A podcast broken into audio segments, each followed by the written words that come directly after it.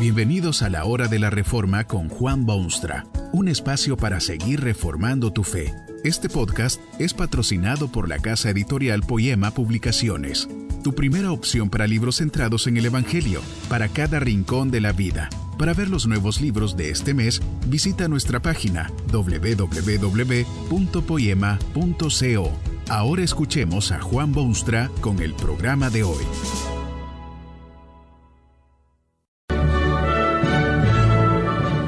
Esta conferencia se titula La vida sin preocupaciones y está basada en las palabras bíblicas de Mateo 6:34. No os afanéis por el día de mañana, porque el día de mañana traerá su afán.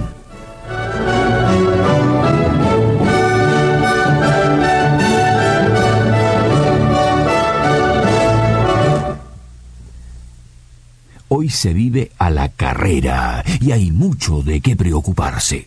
Muchos lloran al echar una mirada hacia el futuro por lo incierto que es y las úlceras se han convertido en marca nacional de los tiempos preocupados que se viven. Esta ansiedad ha llegado a contagiar hasta a los campesinos que se afligen por sus tierras resecas y tormentas destructoras y falta de seguro. Observe los rostros preocupados en cualquier esquina urbana de este siglo. ¿Por qué tanta ansiedad, tanta ansiedad y afán? La respuesta es obvia, pura y simplemente la gente no confía en el Dios que tiene todas las cosas en sus manos y quien jamás se afana por ninguna de ellas. Tal vez cree usted sí en Dios, pero su fe no tiene impacto en la práctica cotidiana. Esa soberanía de Dios sobre la vida humana y el devenir de los pueblos es una doctrina preciosa, por cierto, pero parece ser como que no pueden los hombres integrar su doctrina con sus prácticas. El Señor Jesucristo enseñó una vez una penetrante lección sobre este tema, lección que conviene recordarla de vez en cuando porque se ha hecho hoy más necesaria que en cualquier otra generación. El resumen claro de sus enseñanzas se encierra en estas simples palabras. Así que no os afanéis por el día de mañana, porque el día de mañana traerá su afán. Basta a cada día su propio mal. Cristo esgrimió un argumento que no admite réplica cuando afirmó que el hombre no debería preocuparse por el futuro. De este modo lo expresó.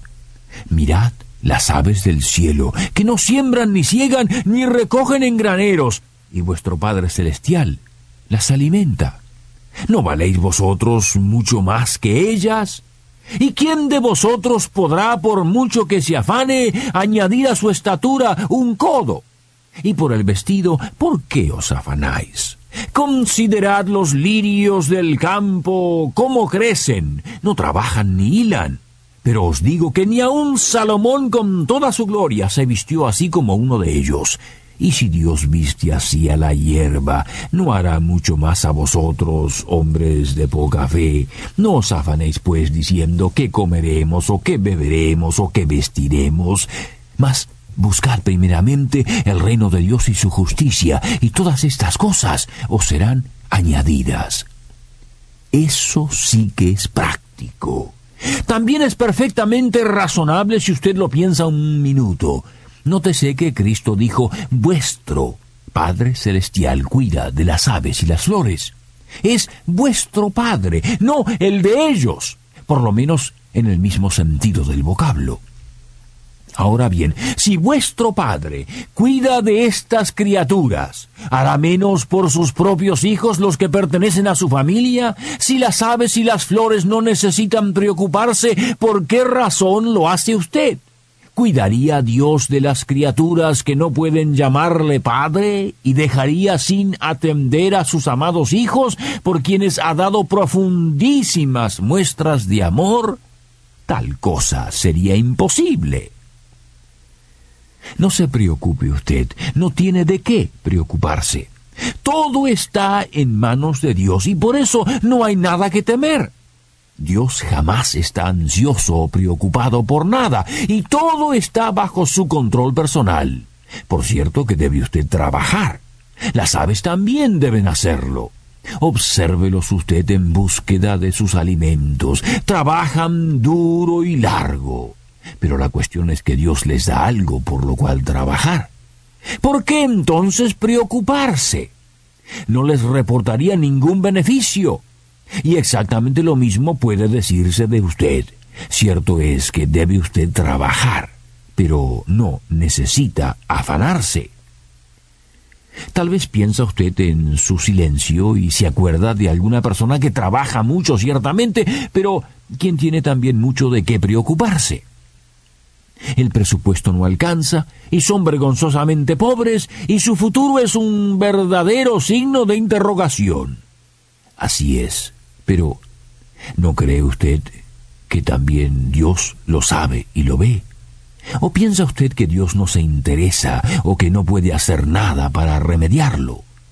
Él sabe de todas las necesidades de sus hijos, pero pese a ello les dice que no se afanen, aun cuando son obvias víctimas de la injusticia y crueldad humanas. No, Dios no se agrada de la pobreza y la miseria, pero sí sabe cómo hacer de ello una genuina bendición.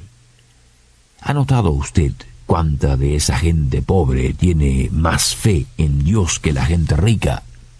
No es del todo malo ser pobre, ciertamente, especialmente cuando lo hace a uno sentir la necesidad de Dios. Y no es del todo bueno ser rico, especialmente cuando lo hace a uno sentir que no necesita de Dios. Cristo dijo una vez que era muy difícil para un rico entrar en el reino de Dios, pero jamás dijo que lo era para un pobre.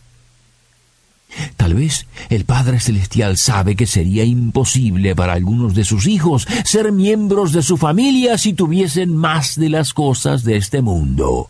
Hay gente adinerada que se preocupa tanto por su dinero que no pueden pensar en sus propias almas. Lo mismo puede decirse de otros que, aunque no son ricos, sí tienen lo suficiente para vivir cómodamente. Están siempre preocupados de cómo mantener su privilegiada posición. Eso es todo lo que anhelan.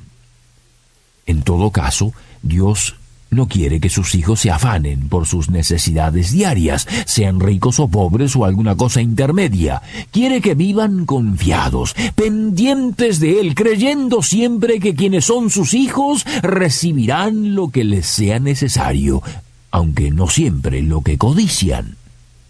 Además, a nadie beneficia el afanarse por el futuro. El trabajo duro tal vez podría tener alguna influencia, pero la ansiedad ciertamente que no. En efecto, complica las cosas aún más, ya que se agrega este problema adicional, lo cual añade también mayor frustración y produce mayor desengaño. La esencia de este pecado de la preocupación desmedida es que revela una lamentable falta de fe en Dios, lo cual es ofensivo a su majestad. En la práctica, esa ansiedad indica que usted no está seguro de que Dios quiere y puede cuidarle. Duda la sabiduría de sus designios, lo cual es lo mismo que dudar de su amor. Todo esto porque no recibe usted lo que anhela, lo cual bien podría serle dañino si se lo diese. Él dice, no te afanes ni te preocupes, yo te daré cuanto necesitas. Y usted responde, no estoy del todo seguro que así será. Es entonces que usted empieza a tomar las cosas en sus propias manos, dando a entender que puede manejarlas mejor que Dios. No hacen tal cosa las aves del cielo ni las flores del campo.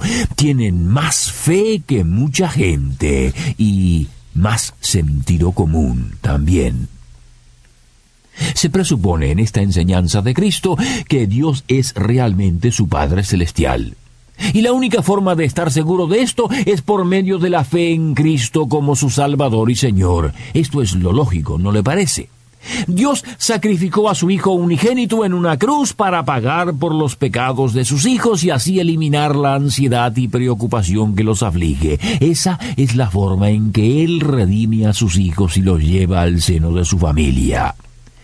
Pero si usted no confía en Dios para la salvación de su alma, difícilmente podrá confiar en Él en las demás cosas de la vida.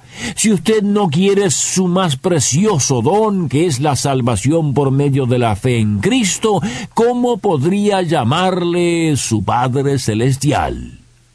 En suma, los únicos que pueden vivir sin preocupación en este mundo son los que se saben haber sido redimidos por la obra perfecta de Cristo. Si Dios no es su Padre en Cristo, entonces sí que debe usted preocuparse. Se encuentra en un hondo problema. Para empezar, es usted un pobre huérfano en este mundo sin un Padre celestial a quien pueda dirigirse y que lo cuide. Y esa es una forma horrible de vivir. Tenga usted mucho, poco o nada.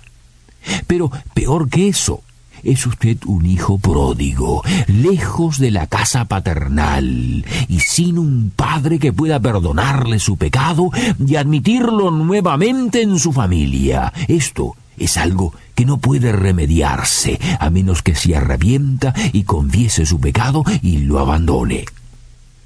La gran cuestión es esta. ¿Es usted un hijo de Dios integrado a su familia por medio de su Hijo Jesucristo? Si no lo es, mejor es que resuelva usted ese problema primero. Que este mensaje nos ayude en el proceso de reforma continua según la palabra de Dios.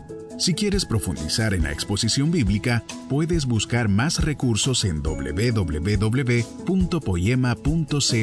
Allí encontrarás libros que te ayuden a entender la palabra de Dios y aplicarla a tu vida. Poema, el Evangelio para cada rincón de la vida. Nos vemos en el próximo episodio de La Hora de la Reforma con Juan Bonstra.